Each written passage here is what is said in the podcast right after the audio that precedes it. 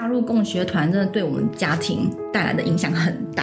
学龄前的日常对待，它不只是教养问题。美国有个研究哦，在十四岁之前的孩子，听力的学习是大于视觉的学习。今天在一个自由学校里面，他他有可能是长这样。那对你来说，你会想要怎么做？好，听众朋友，大家好，欢迎收听越育。那今天我们请来的是一位也是蛮有趣的身份的老师哦，他是展富的杨老师。那我们来欢迎让杨老师简单做个自我介绍吧。Hello，大家好，我是展富的念卓老师。然后呃，目前现在在展富带就是从国小到高中的自学团的老师，然后也是现在目前台湾。呃，社团法人台湾展附教育协会的推广部主任，然后呃，其实，在展附的历程当中，其实说长不长，说短不短，早期也是从人文国中校开始，一直跟着，就是很认同呃我们创办人杨文贵教授的整个理念，呃，开始进行，就是一起就是开始，然后曾经就是中也有跟老师，就是杨老师，就是杨文贵教授这边。有还蛮密切的合作，然后创办了展翔飞学校，然后后来就是呃整个展翔飞学校走到另外一种呃模式的时候，呃创办人杨文贵教授又找我能够再回去，就是再继续在呃展附教育协会当中能够做推广的责的职责，所以后来就开始慢慢的就是。呃，有了苗栗团的展复书院，还有跟现在目前我们在台北创了展复人文医学群，这样，对，好，很高兴在今天晚上跟大家相见。之前就很想要录那个关于展富的一些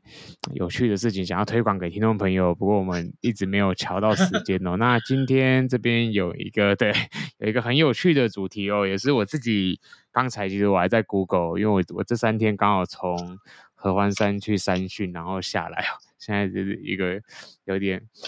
在山里面待太久，在都市突然有点不习惯的情况哦。然后，那我们今天谈的主题是一个很有趣的四个字的主题，叫做行动学习。其实坦白讲，我最近有在我的朋友圈里面也有听到有人在。有人的学校也在做这个东西，但是我自己对这个名词其实是，我觉得我是不熟悉的。那我们先来听听杨老师帮我们解释一下行动学习的一个定义，或者说它的基本的一个概念是什么？好好？其实行动学习基本上现在目前蛮多学校都在做，无论是实验教育团体或者一些啊，现在有很多的公立学校在做，他们都叫境外学习或者呃，就是类似就是移动学习这样等等的。那其实，在展附的行动学习，其实最早在十十呃十五年前在做的时候，其实，在展附的教育行动教展附的整个的教育任务当中，十二到十八岁它就是一个行动的阶段，因为我们环扣着这四个的教育任务。但是在行动学习当中，最常呃有人都会误会说，可能是不是那个 mobile 那个 learning，就是就是数位移动学习这样。但是在展附的行动学习，我们秉就是秉持着就是行万里路读万卷书，动手动脑成人成己的一个精神，然后让在这个行动学习当中，透过这是呃所谓的行动，就是人去移动在每个的呃地方跟城市里面，然后我们不受到一个空间的限制。那在这个不受到空间的限制底下，我们做做很多的像。学习，有些人可能是听觉型的学习，有点触是触觉型的学习，有些人是可能是要去透过感受，去实际的去感受到这样的学习。那行动学习就是打开，在展附的行动学习比较是强调的是呃整个全感官的学习，在这个全感官的学习当中，其实蛮强调的就是很多的东西其实是透过这些感官的学习当中去累积的。那在这是在这个在展展附教育十五年的历程当中，其实我们看到蛮多孩子透过这样行动学习，他们脱离了呃父母父母的父母家庭的环境，然后多了很多自我长成的空间。所以其实每次行动学习，其实孩子在这个呃所谓的长时间的脱离舒适圈的一个环境里面，他们。长出的样子，甚至说他们自己呃，跟他们之前原本学习的风格会大大的这样的往前进一步。说在展复的行动学习里面，其实，呃，对于我们的行动学习来讲，可能跟外面的行动学习可能最大的不一样是，我们其实在透过这些行动学习里面，其实我们老师的角色是回到一个呃陪伴跟支持的角色，协助这些孩子，当他们在做学习的时候，其实老师跟他们二十四小时这样的观察跟学习，透过这些近近身观察的部分，老师也可以就他们现在比较需要补足的地方去做加强。所以在行动学习，呃，可能我们的行动学习就会变动性，其实来讲算是蛮大的，然后而且会随着这个孩子的节奏，甚至说整个的步调，或者说呃现在整个的呃团体的组成，它就会有很大的一个变化产生。说跟可能你们所可能听得到的所谓的呃这样的境外行动学习，可能跟一般的行动学习。其实是落差的是蛮大的。我们比较回到是孩子自己本身在这个行动学习的整个过程、整个历程，然后陪伴着他们一起去成长。这样，嗯，好，谢谢老师的介绍。因为其实我刚刚在 Google 的时候，我看到也有点吓吓一跳，因为 Google 的行动学习都有一些组织或是有一些介绍，我觉得都还蛮。嗯，我觉得我个人觉得蛮诡异的，就是什么 e e e learning 啊，就是好像说利用网际网络去突破空间的限制这一点，可是因为。在我看来，那个以现今的社会来说，好像也已经过时了嘛。我们现在早就已经是一个全世界都已经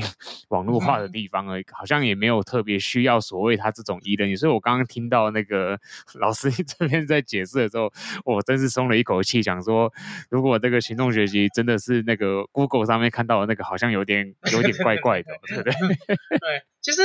我之前早期在听到很多学校在做行动学习的时候。他们可能是一个专案式的行动学习，这个可能，但是这些专案式的行动学习，特别的是，他们可能就已经包装好所有的课程了。就是说，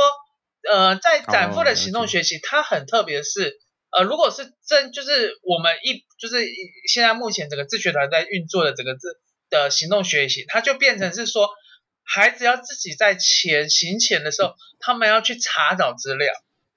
就例如说，像我们这次的呃，有海外的行动学习的英国型的学生，他们就是透过这样学习期间，他们的专案的课程就是在做英国的行动学习预备。那他们就要在平日的时候，其实跟老师有很大量的讨论，包括连行前、行中的行前的部分，他们是要经过很多的缜密的讨论，跟很多的呃很多的去研究，所以说甚至说他们要去为什么他们要去这个地方，然后。呃，你想想看，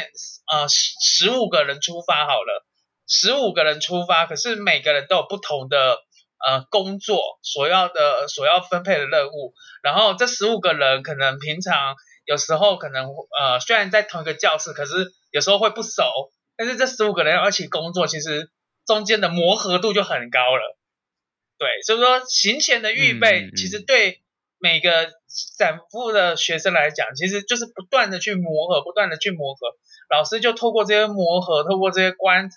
然后让让他们能够之间去产生不同的所谓的化学变化，就是比如说人际，或者说他们的呃学习的样式，就是让他们去产生一些变化，然后做一些呃呃呃观察跟呃帮助他们就成长的部分，这样。其实刚才我在想，如果说要让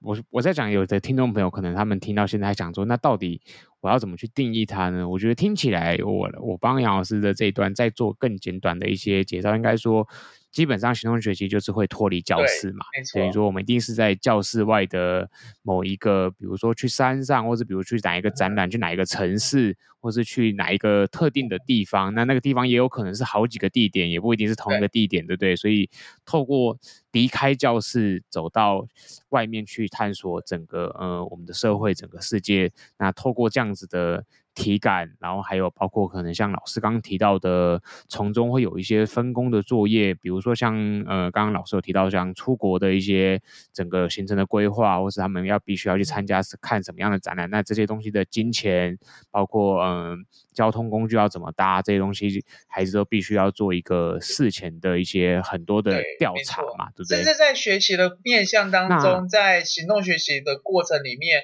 我们比较强调的是，其实它融合了很多的学科，例如你喜欢历史的，你喜欢历史学历史的，所以你可能会钻研在历史学科里面，跟同学一起分享。那其他的同学因为借由这样的这个同学的兴趣而诱发了其他的不同的学习动机。那有些人可能对于这个呃呃文或者说他们饮食是有兴趣的。那饮食就会牵扯到可能是人物的这些的民族的迁徙等等等这些面向，其实就是透过这些其实行动学习，其实在展会的行动学习比较会是我们把学科都包含在里面，对，是这样的的过程这样。我觉得这里面也有一个很重要的重点，就是说，因为我刚刚想到在一般体制内的学校，可能有人会认为说，那校外教学这种好像去一个地方玩，或者是。或者是毕业旅行，那算不算一个行动学习呢？那杨老师，您这边会怎么看待这个？假设像以体制内这种，嗯，我们比较看是他们可能一学期会有一个一次的校外教学之类，你觉得这个算是可以算行动？我觉得它比较不像是行动学习，因为其实行动学习要做的更深化的东西。我举例好了，像这一次我们在宜兰做的行动学习，其实。因为融入了当地很多的人人人物人地人物地景这些的东西，那在当地其实我们透过当地的资源，所以说那刚好就是呃这次行动学习我们在谈的有个很大的区块就是谈创业这个主题，那刚好就是在这个创业当中，我们找了各宜兰的个人自学生，他们分享他们在创业的自自学的经验。然后也透过呃，刚好就是我们有认识的这些呃，在宜兰的伙伴，他就是有个家有个家长在，家长是做那种布卫生棉的。你想想看哦，三个小三个国高男孩去跟人 去问去学习怎么去做布卫生棉以外，另外一个是他们从这个当中的任务，他们要去学到第一个，我要去怎么采访人，他们要开始学习。采访的分工，所以说他们要采访、要拍摄、还要剪片，在一整天的整个行动学习里面，他们要完成这个他们的所谓的微专案的部分。那这就是很比较更深化的，比如说一个很主题式的一个很呃，算是一个很就是非常快速的一个专案的东西。那这东西来讲会滚动的是，其实我们会带后面也伴随着，比如说议题的分享，因为。这些孩子其实，这三个孩子其实有共同的一个最大特点，他们都是在教会成长的小孩。那在教会成长的小孩，他们都会听到说，嗯、哦，以前在旧约时代当中，可能那个什么女人的经血啊，女就是那个呃，这个她可能在月经期来的期间呢、啊，她必须要去洁净她自己，要被关七天呐、啊，然后这些的呃这些的过程啊，在在整个圣经立位记当中记载的。那另外一个是，那现在反观来讲，好像这个女性的议题它是被保护的，我们就跟孩子讨论到有关于比如说女性议题的部分，哎，现在好像女权需要被保护等等的，那每个孩子他有自己的看法，那我们从这个看法当中，我们会更深了解说，哇，现在孩子对于这个他们所谓的这样的世界观是怎么去看待这件事情，他们有靠自己的想法的时候，我们去跟他。大量的讨论，大跟他们去近身的观察，去跟他们去聊的时候，会发现说，哇，原来现在孩子对于这件事情的议题的想象是这样，对，我们就会不会是否认他们是说，哎，你现在对这个议题的这样想象可能是这样，而是说再回到是他们现在在青少年当中，他们怎么去看这个议题，这也是在我们在展富教育当中所谓的探索世界跟育成公民的两大的一个呃教育任务的方式。哇，这个听起来真的很热血沸腾，然后探索世界跟 世界公民这个，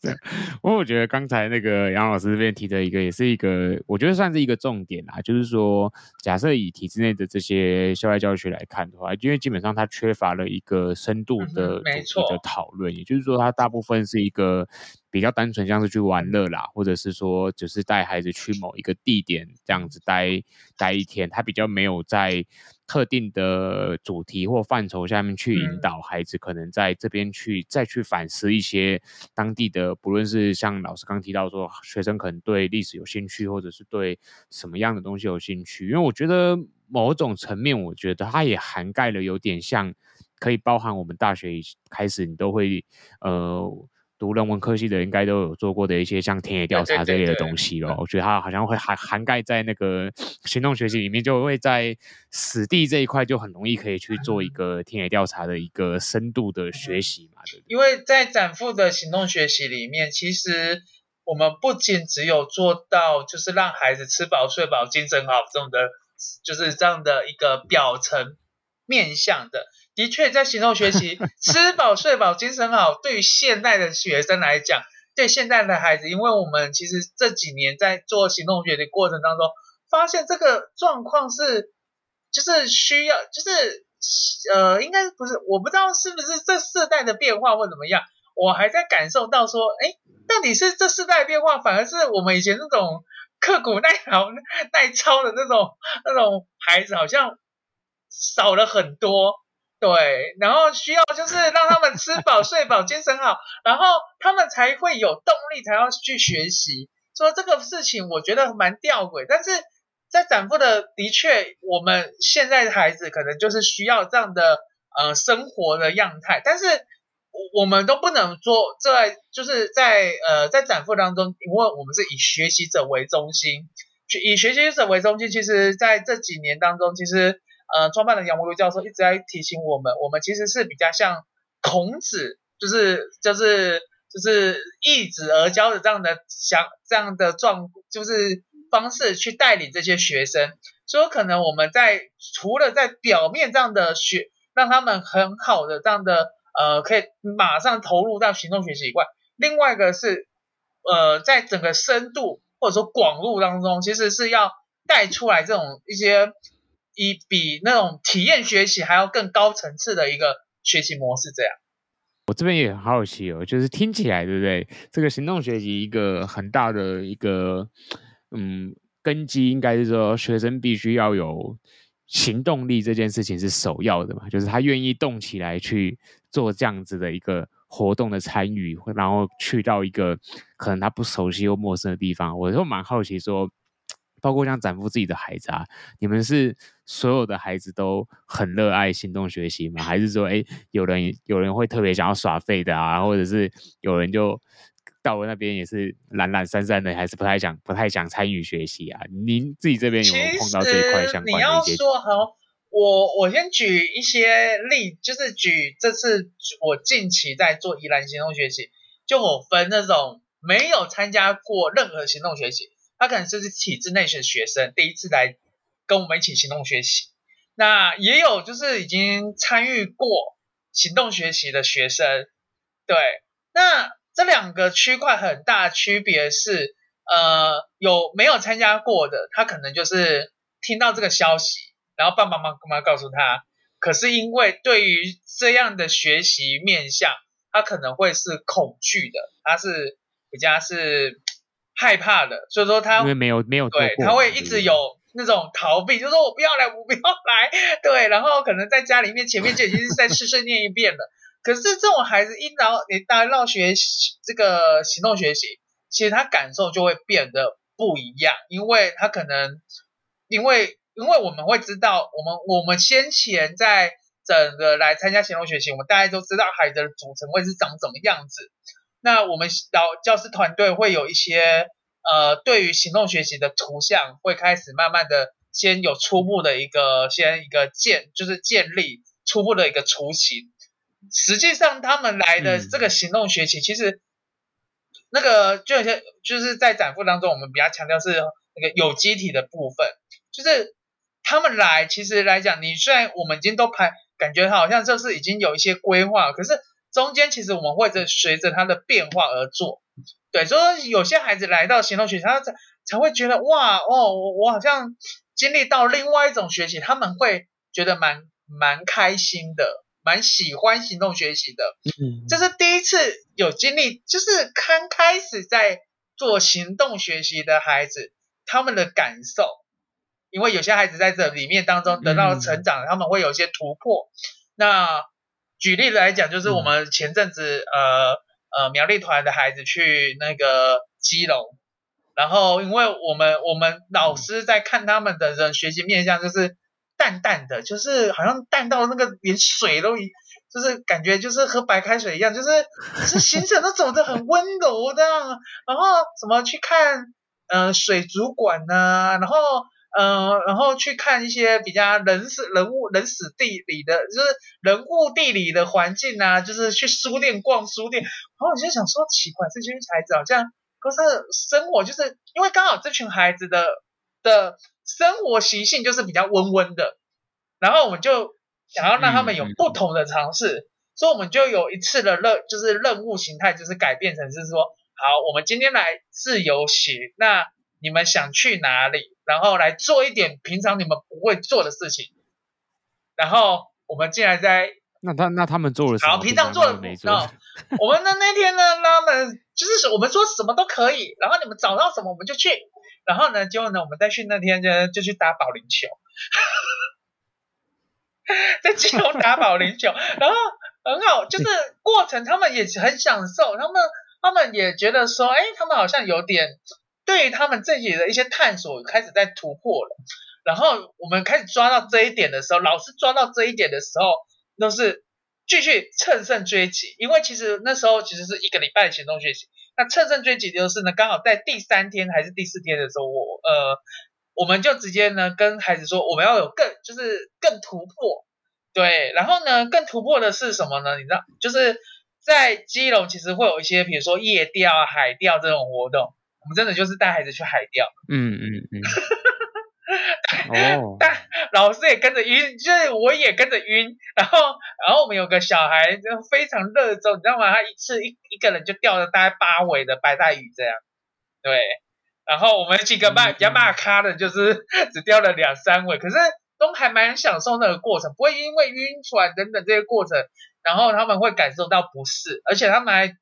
有在他们的。呃，心情笔记里面就是侧写里面写到说他们是喜，他们觉得觉得那个呃，他们认为他们真的感受到那种渔夫的辛苦了，对，就是会有另外一种风格，但是这都是比较是第一次可能在在做行动学习的学生他们感受到的。可是你发现呃，如果说你看到很多经历过行动学习的孩子，他们也会有一些差别。可是现在呃，我现在比较接触到的学生。他们对行动学习可能就是一听到学习行动学习，就是觉得哇又来了，然后呢，对行动学习就觉得哇我会经历到什么样的，就是会有觉得好像不是说麻痹，而是说对行动学习他们就是会变成是习而为习呃习习呃什么呃习以对习以为常的部分，嗯、对，然后另外一个是在行动学习变动，嗯、其实因为。对于一些没有参加过行动学习，行动学习的变动其实变化性很大。那些学生没有参加过的，他们会对于行动学习这种变动，他们会会不知所措。可是老鸟就不一样，老鸟就会觉得说，对于他们行动学习变化，其实是习以为常的，就是很自自然的事情发生，然后遇到事情就赶快去解决。对，所以说会有这样的变化，这样产生。当然也有一些在现场当中，有些孩子对行动学习，他就是表明就是说他不想去行动学习。对，那原因是因为他们可能就是对行动学习，他们就会有一种排斥，他们就觉得说，好像就是我就是他们就是本身就是已经对行动学习就是已经是不想不喜欢，或者说就觉得好无聊，然后不知道干嘛，对，这样的。嗯对，好，我刚刚听完这段，我觉得一个蛮好蛮好笑的是，哇，现在要在基隆，现在应该说，我觉得要在台北市找保龄球馆已经蛮难的，没想到基隆还 找得到。这个也是蛮厉害。然后另外，我觉得刚才刚才那一段有一个很精彩的是说，那个夜钓这一回事哦，我我觉得一个蛮好的点的思考是说，你看这是在晚上的时间，其实也突破了很多大家会觉得说，好像学一个学校或者说一个团体的学习，是不是只能是一个。好像平常的上课时间呐、啊，比如说是白天到下午这样，我觉得在行动学习这一块也会一个，如果操作的很好的话，我觉得也可以大大的突破，真的就是一整天都是孩子的学习时光这件事情，对不对？嗯，没错，因为在行动学习其实充满了很多的我们讲的变化跟惊奇。那这变化当中跟惊奇，其实每个孩子他其实我们看到的是他的成长跟改变。那就于现在目前，就是我自己在带的行动学习，基本上，因为我现在目前接的孩子都是刚开始进到展腹的学生，所以说其实那个触发点，嗯、那个所谓的我们开始我们都不做那种，比如说，因为在行动学习其实有分那种小行动，可能就是一天的那种一天性的，就是那种心动的，然后也有到一个礼拜，或者说到三五天，甚至说一个月的这样的。呃，一个月算大行动，那像这种周的大概十天，就、嗯、是十五天以内的，大概就是加是那种小型，就是小型的行动。那接下来就是会有大行动，就是一个月以上的，甚至说到三个月的，对这样的部分。那我现在目前基本是在微行动，就是马上就是要，就是组成就会比较不一样，他们就不是变成是探索式的，然后很多的东西是先有一个架构出来，然后再。在在做很大，就是里面的课程的内容，甚至整个行程的部分，就是会借由他们的呃变动，或者说他们现在的身心状况，哦，他们想要探索能能力到哪里的极致，我们在跟孩子在讨论。所以我刚才在讲到的是，其实不不能是就是在行动学习不能谈只有做表层的，另外层面是我们会有很大量的跟学生有共同。对话跟沉淀的时间，这是很重要的，因为在行动学习其实脱离了家庭，脱离了舒适圈，孩子他有很多的需要被蜕变，他要想要诉说的东西，可能他平常没有办法讲，可是在行动学习，其实他去能够去更深的感受到他自己的一些的变化，他就会愿意就是在这个很舒服的环境里面，所以说他在这个比较是算很弹性的课程里面。很好一个环境的架构里面，然后他抒发他的情绪，然后讲出他可能想要讲的话，然后跟呃同学跟老师有更不一样的一些的呃呃元素产生出来，这样。行动学习如果要做到，嗯、呃，像展富现在在做的这一套的，我们讲深度或是广度，我觉得它需要大量的时间。照理说，在我听起来，我会觉得在体制内基本上不太有可能做得到这样子的行动学习。我的理解应该是，老师您觉得会是是正确的？对，没错，没错。因为这个看起来其实我最近有，或者是好几，我最近有在酝酿一个，嗯、就是我心里面其实经过。前两次行动学习，然后现在目前我自己在创团的过，就是跟着杨教授这样创团的过程当中，我蛮期我蛮期待，终究有一天我自己可以有，就是我们几个四五个学生，我就我们我跟另外一个老师，我们就租一个房，就租一个整层的，然后我们就住在，就是跟学生住在一起，然后就是透过一些少少的课程的探索等等的，然后加上一些我们行动学习的元素。然后让他们就是每个学期就有不同的所谓的微行动，然后最后一周、最后一学期我们就来一个大行动，这样。对，就是需要比较长的时间去酝酿跟陪伴，因为在展腹的其实行动学习，其实除了另外一个我们你们我们刚才在谈的这些呃行这些的行程以外，另外一个是最主要的是我们最。大的核心都在做所谓的性格调育这件事情，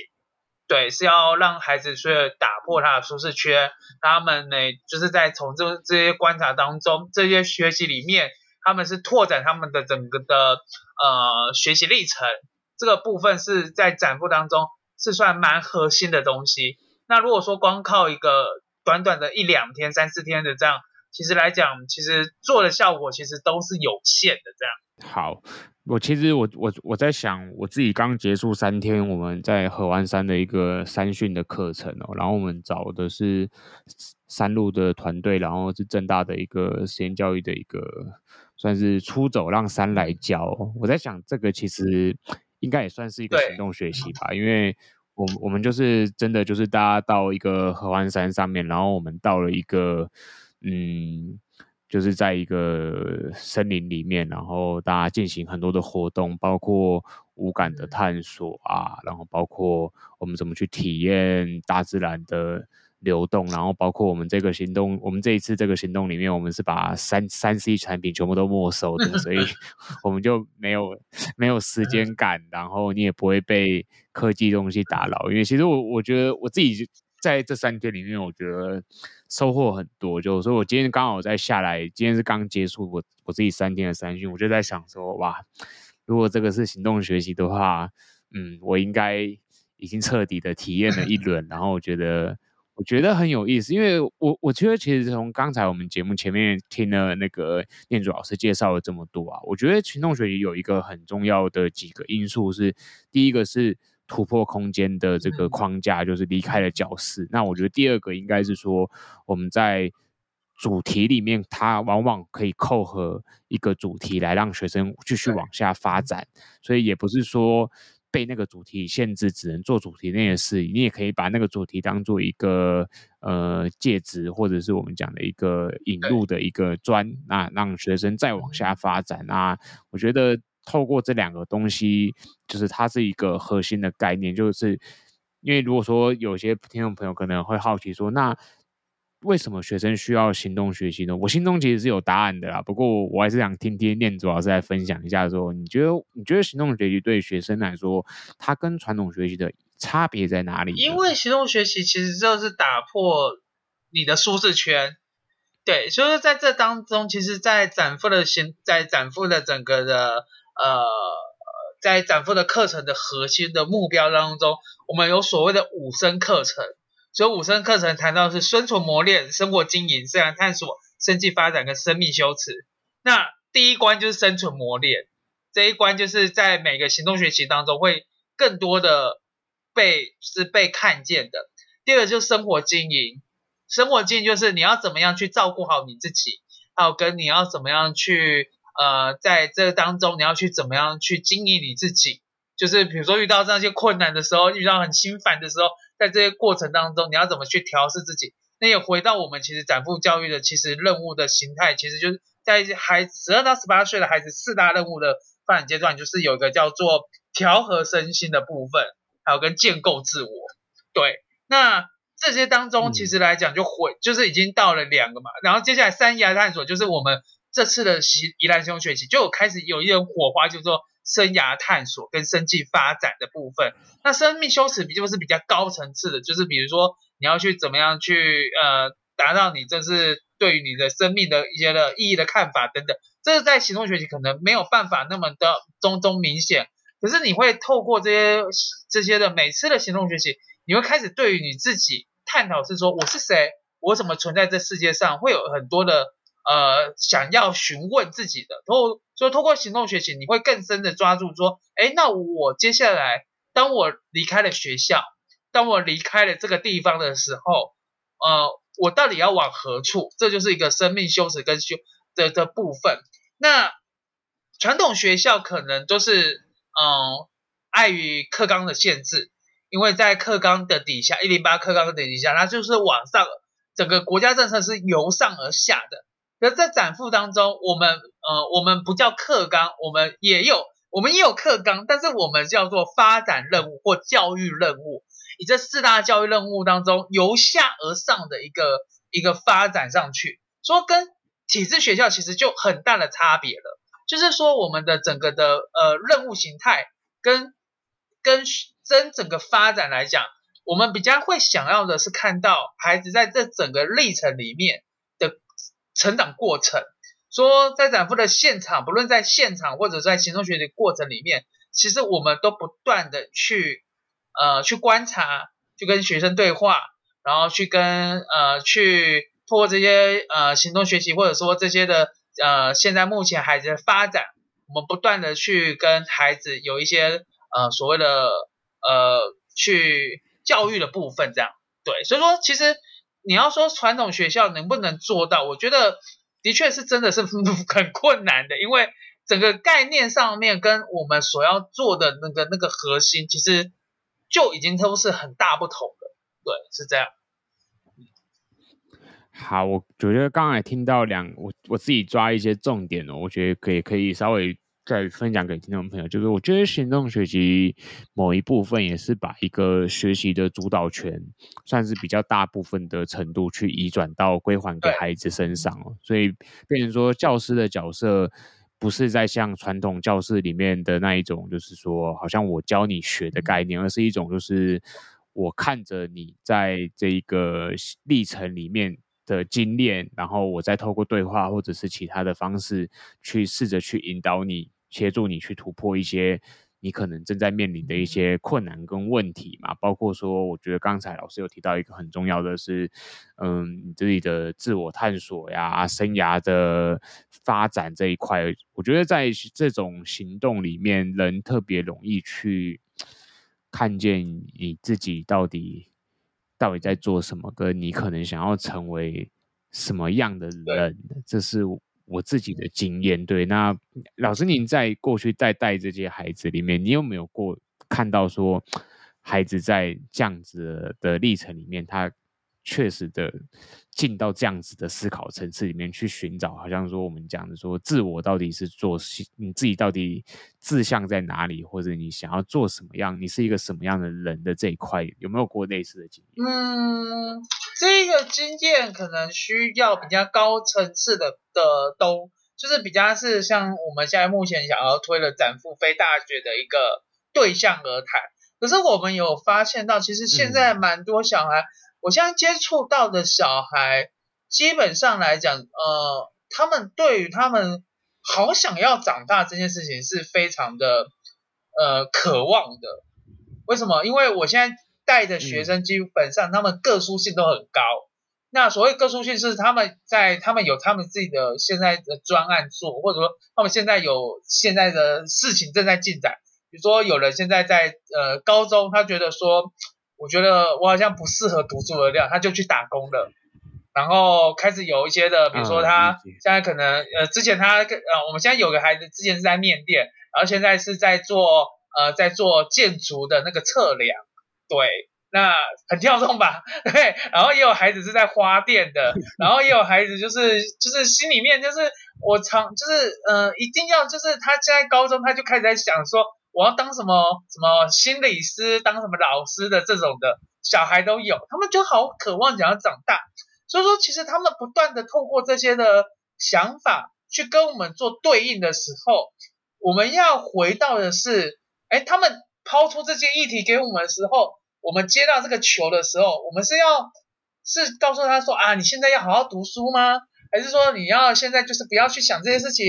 然后你你你就是好好的呃做你该学生的本分吗？没有，我们反而是接纳他们现在对于他们现在这样的议题产生的时候是呃接纳的，因为这都是他们在所谓的在展腹教育任务当中所谓的探索世界的一个方式。对，所以说在这个当中，其实来讲，我们反而是老师接到这个球，我们要开始丢很多的，就是要回馈给他们嘛。那回馈的方式，其实，在课程设计里面，或者说在整个行动学习设计里面，其实我们开始慢慢的会讨论到很多的呃议题，就是有关于他们现在目前可能现在在思考的面向。那通过这些东西，他们要再去慢慢的再做一些沉淀的部分，因为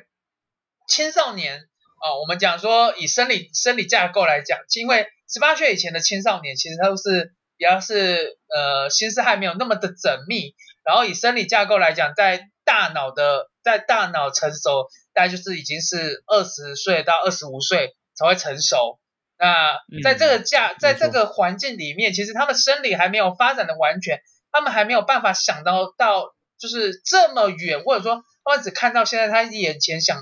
看到的事情的时候，那我们透过行动学习，我们可能就要接到他们现在所有的议题当中，然后把他们再把他们回馈出去，就是说，透过这些行动学习课程当中，我们就可以设计一些主题式的探讨跟呃一些的一些的东西放进来。所以说，这是其实在做行动学习，特别在这次在做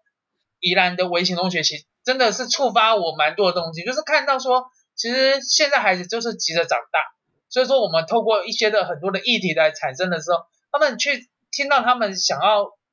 这些东西，甚至说有些孩子就是告诉我说，老师，我真的呃从小就是想要当什么老师啊等等的啊。可是我现在高三，我要怎么去预备自己？对，然后高三了，你不是有什么特殊选材吗？那我可不可以透过特殊选材能不能上？然后我们就刚好团队里面有个心理师，然后心理师，然后跟他谈这些议题，然后从这些议题当中看看说他到底想的是什么？因为通过这些呃有有背景的人。然后他们跟他们对话，我觉得他们反而是产生了不同的思考的面向，然后再加上呃，再再加上那个我们创办人的跟这个家庭的对话，那其实反而是开启不同的一个新的视野在这当中。杨老师刚刚这一番话里面有好多触动触动我一些想法的一些东西，我我自己是觉得一个很重要的是，就是作为教师的角色到底要。面对孩子在行动学习里面的这些，嗯，我们说孩子的反应，或者是说孩子的一些问题，或是孩子的想法，我们到底是怎么看的？我觉得接纳是很重要的东西啊。就是我如果我说我们只想要教我们想教的东西，我们只想要做我们请孩子做的任务，我觉得就是那个真的会失去了很多。其实这个孩子还有很多面向的，他他真正可以学到的东西，我觉得我觉得这一块是非常不容易的，就是要需要一个很好的，就是很多教师，我觉得我这次自己去山上，我觉得引路人很重要，就是怎么样去引导陪伴孩子在在他们提出问题，或是他们在得到人生经验的反馈的一些。当下，我觉得那个教师的那个角色真的是，嗯，非常非常不容易。我也可以再分享一件事情，就是其实，在行动学习，我们这次呃在做微行动学习的过程里面，其中有一个插曲，就是原本其实我们那一天就是的行程，在地岛行程的时候，我们安排的就是要就是带他们去，因为宜兰有马场，我们就是有安排。就是有学生想要去，就是去骑马这样，然后所以说地岛有安排骑马的行程。可是很不巧的就是我们的孩子全部都没有带长裤，对，然后因为对那哦对，因为会会摩擦这样，然后呢，后来呢就是呃，因为我们老师们就是因为时间也紧急，然后也觉得说可能就是直接马上接，就是老师就是我们这边就教师团队就直接接手，然后就说哎好，那我们。先查一下，然后大家去先查一下，然后再去再决定。可是时间已经有点 delay 了，然后我们就决定，就是由我们这边，就是老师们就说，哎，那我们就去那个什么某个农场，我讲哪个农场，因为怕得罪，怕得罪，因为这个这个很，这个我觉得对我来讲是蛮大的，我就觉得哇，跟别人讲的不一样，别人去的都好开心，我们去的就是只能惨兮兮这样。然后结果后来呢，我们去的时候，你知道吗？天气热也算的，然后刚好呢，又是宜兰人最多的时候，就是假日。然后呢，我就说，我们我跟几个人老师说，我们还是逃不过那个人多的命运这样。然后去那个农场呢，什么都看不到，不是什么什么可以看得到，但看得到是人都比动物多。然后去喂动物等等的，然后我们大概在那边停留大概二十几分钟吧，对，二十几分钟也赶快就出来了。然后呢，在车上呢。我们其实先缓和一下情绪的时候的时候，我就跟同学说：“你们觉得那个那个农场，那个农场怎么样？”然后他就说：“我，然后就有同就有同学就说，那些动物们好像表演给我们看，就是就是突然就是有触发这个东西。嗯”然后然后我就说：“你是觉得他们在被虐待吗？还是怎么样？”他说：“我也不知道，哎，就是觉得他们表演给我们看。嗯”然后可是有些有同学就说。啊，那个就是我们人甘心乐意去，然后花钱去，然后呢，他们刚好动物就养在那边，所以说其实是有利益纠葛的，对。然后有些孩子就说啊，没有啊，他们就被养在那边而已。你就会会发现，孩子对于呃，我们先不要设定它一个议题好了，孩子对这件我们现这次经历的事情，他们就有不同的面向。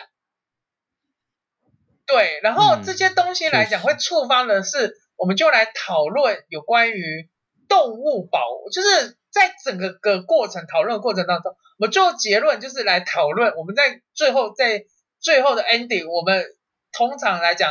一个是一首曲子开头，就大家知道说它到底是什么样的风格跟形式，而且有些曲子就是在幕，有些的比如说古典音乐，它就是在曲末才下一个标题，告诉你说，哦，这首歌是要怎么去弹的。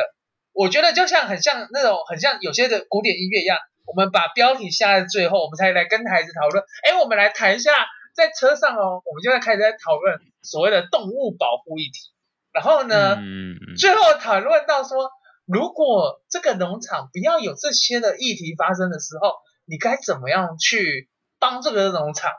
然后呢，我们所有的小孩，你知道很天很好玩。我觉得我我都想不到这答案，可能我都想的答案就是可能就是要怎么要要帮助这些动物干嘛的，然后要建立什么样的很好的环境等等的。然后呢，就呢，我们小孩的所有的口径就是转行，叫那个农场主人转行，不要做农场了。对，因为他们就觉得好像这些动物都不受到很好的照顾，然后。呃，刚好那天下午，我们就刚好讨论到这边算一个 ending，然后就去吃饭。然后吃完饭之后，然后因为下午是自由行，他们决定说他们想要去书店。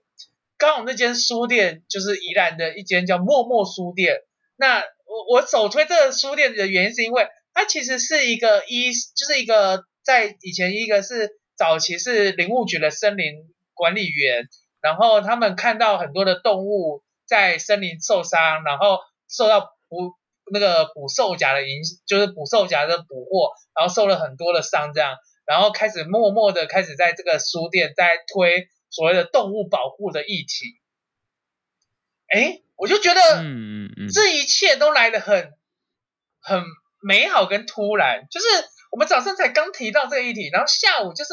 有小孩想要去这个地方，然后他们只知道说是有两只狗。然后店店家主人有两只狗，然后跟书，然后那个可以去看书的地方，就只知道这样。可是实际上真的去，他们收获还蛮多的，就是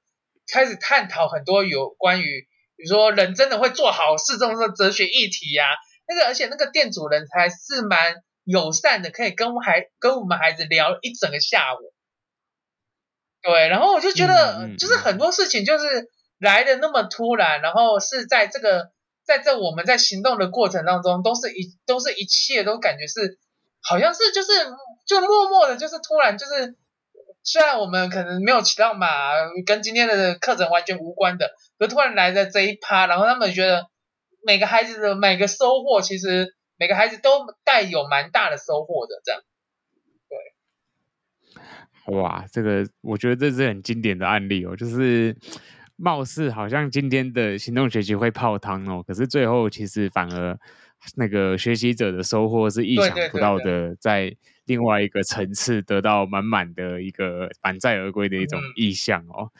那我们今天节目其实也到一个尾声的片段了。我有一个好奇的问题想问老师哦，就是因为您刚刚有提到说，您展腹目前在做的行动学习是在十二到十八岁，就是国中到高中这个阶段嘛，对不对？所以您这我想问说说，像行动学习，您会觉得说在国小这个阶段是？比较不适合吗？还是说在这个阶段也可以操作呢？嗯、就是这一部分你会怎么看？在产妇的呃五到十呃六到十一岁，我们叫做玩学，它的主轴整个的发展主轴叫做玩学。可是，在教育任务当中，我们有设定三个教育任务，叫做丰富生活经验、启迪那个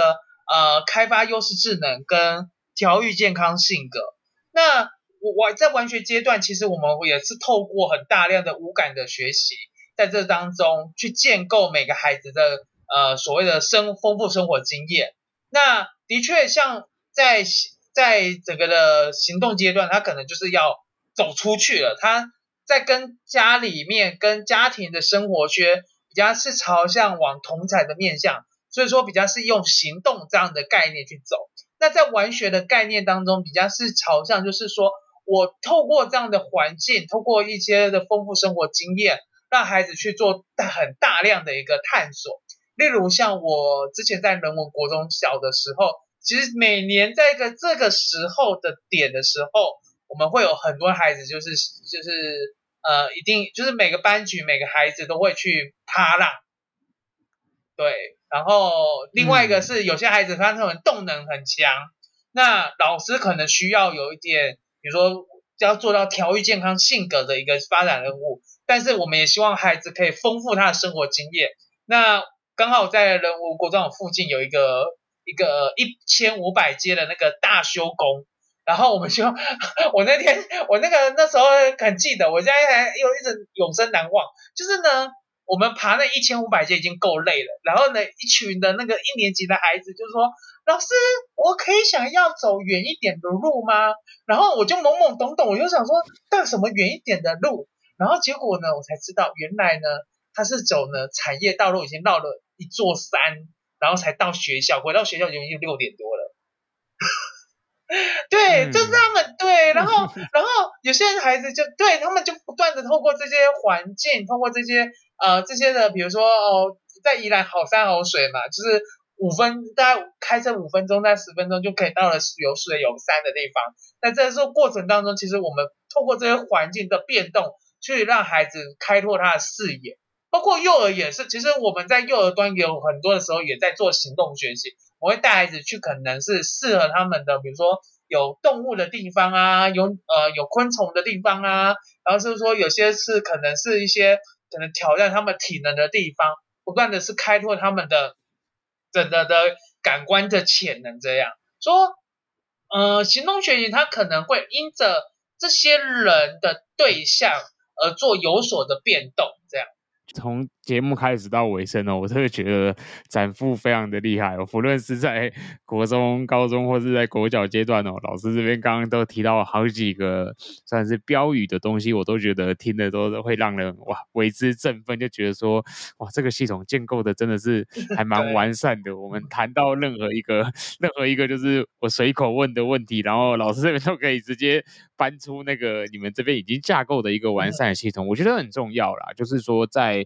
自学团体的发展上面，到底怎么样的逐渐走向一个比较有系统性的架构？因为我觉得有时候系统性的架构，它并不是展现在教学上面，而是说他在教师自己在设计核心的课程跟自己的理念上面，我觉得他会有一个很完整的脉络可以去贯彻呃这个团体或是这个机构他们的整个教育理念。那我觉得呃在展富这块，真的我从前面听下来，我都觉得 深感佩服啊！嗯、另外的展富 展富整个教育系统，其实长达是整个我们创办人杨文贵教授长达三十年的一个精华。那其实它是一个很强调本土化的东西，可能在过程当中，可能有一些你可能听过的，比如说像我们现在在唱，比较在谈的大脑科学，那这个已经是在整个的呃智商界来讲，或者说。整个现在目前在谈幼儿发展，其实它是一个显学的部分。那在这些，其实我们在谈这些教育任务，的确在展富我刚才讲的，它就是它，我们有课纲，但是我们叫教育任务，但这些教育任务都是从本土化的一个整个的孩子的过程，这些这些累积而成的。所以说，其实，在展富，其实我们比较能够，你比较贴近到现在在。呃，我跟你的对谈里面就比较是很贴近，然后你你一听到，呃，你就会有那种感受的这样。今天非常感谢念祖老师来我们的节目中分享这个行动学习哦，其实对我来说也真的是一个我过去比较没有特别听到的一个名词哦。啊、我我其实今天在离开三星的时候，我还问我一个碰到的体制内的老师的朋友说，哎，你有没有听过行动学习啊？他说他没有听过，但是我觉得。虽然没听过，但是其实我们很多老师都在做，然后大家也都也有很多体制内的老师也其实也真的就是我这次刚好在这个活动里面碰到有一些老师真的很认真了，他们其实就是因为体制内没办法操作这一块嘛，所以他们会自己额外把牺牲自己假日的时间或者是放学后的时间去带孩子去比如说去山上走一走啊，或者是去到一些就是等于说是就是涵盖在我们刚刚讲的行动学习的场域里面。所以我觉得真的就是，我觉得很多教师他们自己在突破界限的时候，他们其实都会往行动学习这一块走，因为这一种结合生活跟主题方式的学习，我觉得往往它可以带来的面向会远远的比比。自式的教科书，或者是说你已经准备好的，呃，不论是 PPT 啊，或者是讲义，我觉得都会来的有趣很多，然后层面也会丰富很多。那念祖老师最后有没有什么要再补充的部分呢？我觉得，其实，在实验教育当中，其实在，呃之前我参与过，呃，丁健老师在主就是主导的，就是他希望说把实验教育。带到整个的呃体体制学校里面，我们那时候其实有几个默默一群人，然后在跟着丁丁子老师这样学习去修改所谓的学校实验教育条例里面。那其实呃那时候我在在跟着丁志老师这样一起学习的过程里面，其实有慢慢就是有感受到，就是其实体制也在变化。那当然就是实验教育。都是当那个车头灯一定会先走，先走一波这样，对，然后慢慢的会有一些的、嗯、呃一些的体制老师想要跟随，对，那另外一个是从从从中来讲，这些跟随的脚步当中，的确它会产生很多的滚动式的这样的变化，甚至说影响。那其实呃也跟也跟现在目前所收听的线上的伙伴来讲。呃，其实，在呃整个的课课纲，现在目前慢慢的、慢慢的会趋向更深的，想要往以以往到行实验教育这一块。那行实验教育已经是先走的，那所谓的行动学习、境外学习这个部分，已经是算一个是常态的部分。呃，应该是说，在展覆的行动学习，就是呃想要带给人的是，其实是我们希望可以看到孩子整个的发展历程。所以说，在展覆的行动学习，其实跟传统行动学习其实就已经是不一样了。那这在不一样的过程当中，我觉得感受性是非常强烈的。只是鼓励大家，因为 这边这边可以工商吗？可以，可以，可以，可以，绝对没有问题。可以，可以，OK，鼓鼓励大家，就是接下来我们呢，还因为其实来讲，这次行动学习其实呃蛮多人给我们很多的支持。然后，所以说我们寒假的行动学习已经排出来了，就是寒假的行动学习，我们在一月三十号到一月三十号到二月三二月三号是我们的行动学习。那我们这次呢，还是一样，就是以宜兰为一个中心点，然后再往上我往外拓展。那在这个过程当中，我们会去到花莲跟台东。因为台东有一有有自学家庭也在跟我们招手，已经招手了两年了，所以说那我们就是想要就是去拜访他们，他们也很乐意。然后他们其实他们也是算宜兰的，就是呃挂在宜兰的家庭，然后跟他们实实际的在操作的场域是在台东。那他们就是他们的呃，所以说我们会去花莲跟台东这两个场域当中去做行动学习，也是十天的这样行动学习。然后邀请大家能够在寒假时间先赶快 booking 下来，对，因为这是每次的行动学习其实都是蛮热门的，然后也有人为了行动学习而就是家庭，就是因为我们这次其实在宜兰有办所谓的呃生涯思考的一个课程，那也有家庭是为了就是这次的生涯思考课程是特别的呃家庭请假，然后住在宜兰一天这样，然后跟着我们一起行动学习。对，很欢迎大家也跟着我们一起来行动学习吧。好，没有问题。到时候我们节目这边也会放上那个行动相关的一些活动相关的介绍，也会放上展覆的粉.呃粉砖网页的资讯。那今天很高兴能够邀请到、呃、念祖老师来到节目哦。其实我们之前有聊一些，还有蛮多有趣的主题可以谈嘛，对不对，老师？对对，没错没错没错。好，那未来这边当然我们应该还有机会再合作。那我想今天针对这个行动学习的主题，希望说听众朋友，哎，你听了会觉得说，哎，这个如果说你有任何的呃问题，对展富有任何的好奇，你可以留言在我们的连接。那剩下的详细资讯，你也可以去 Facebook，你直接打展富，那你就可以找到他们的网页。那最后，我们就感谢听众朋友的收听啦，那我们就下一集再见喽，大家拜拜。好，好，拜拜。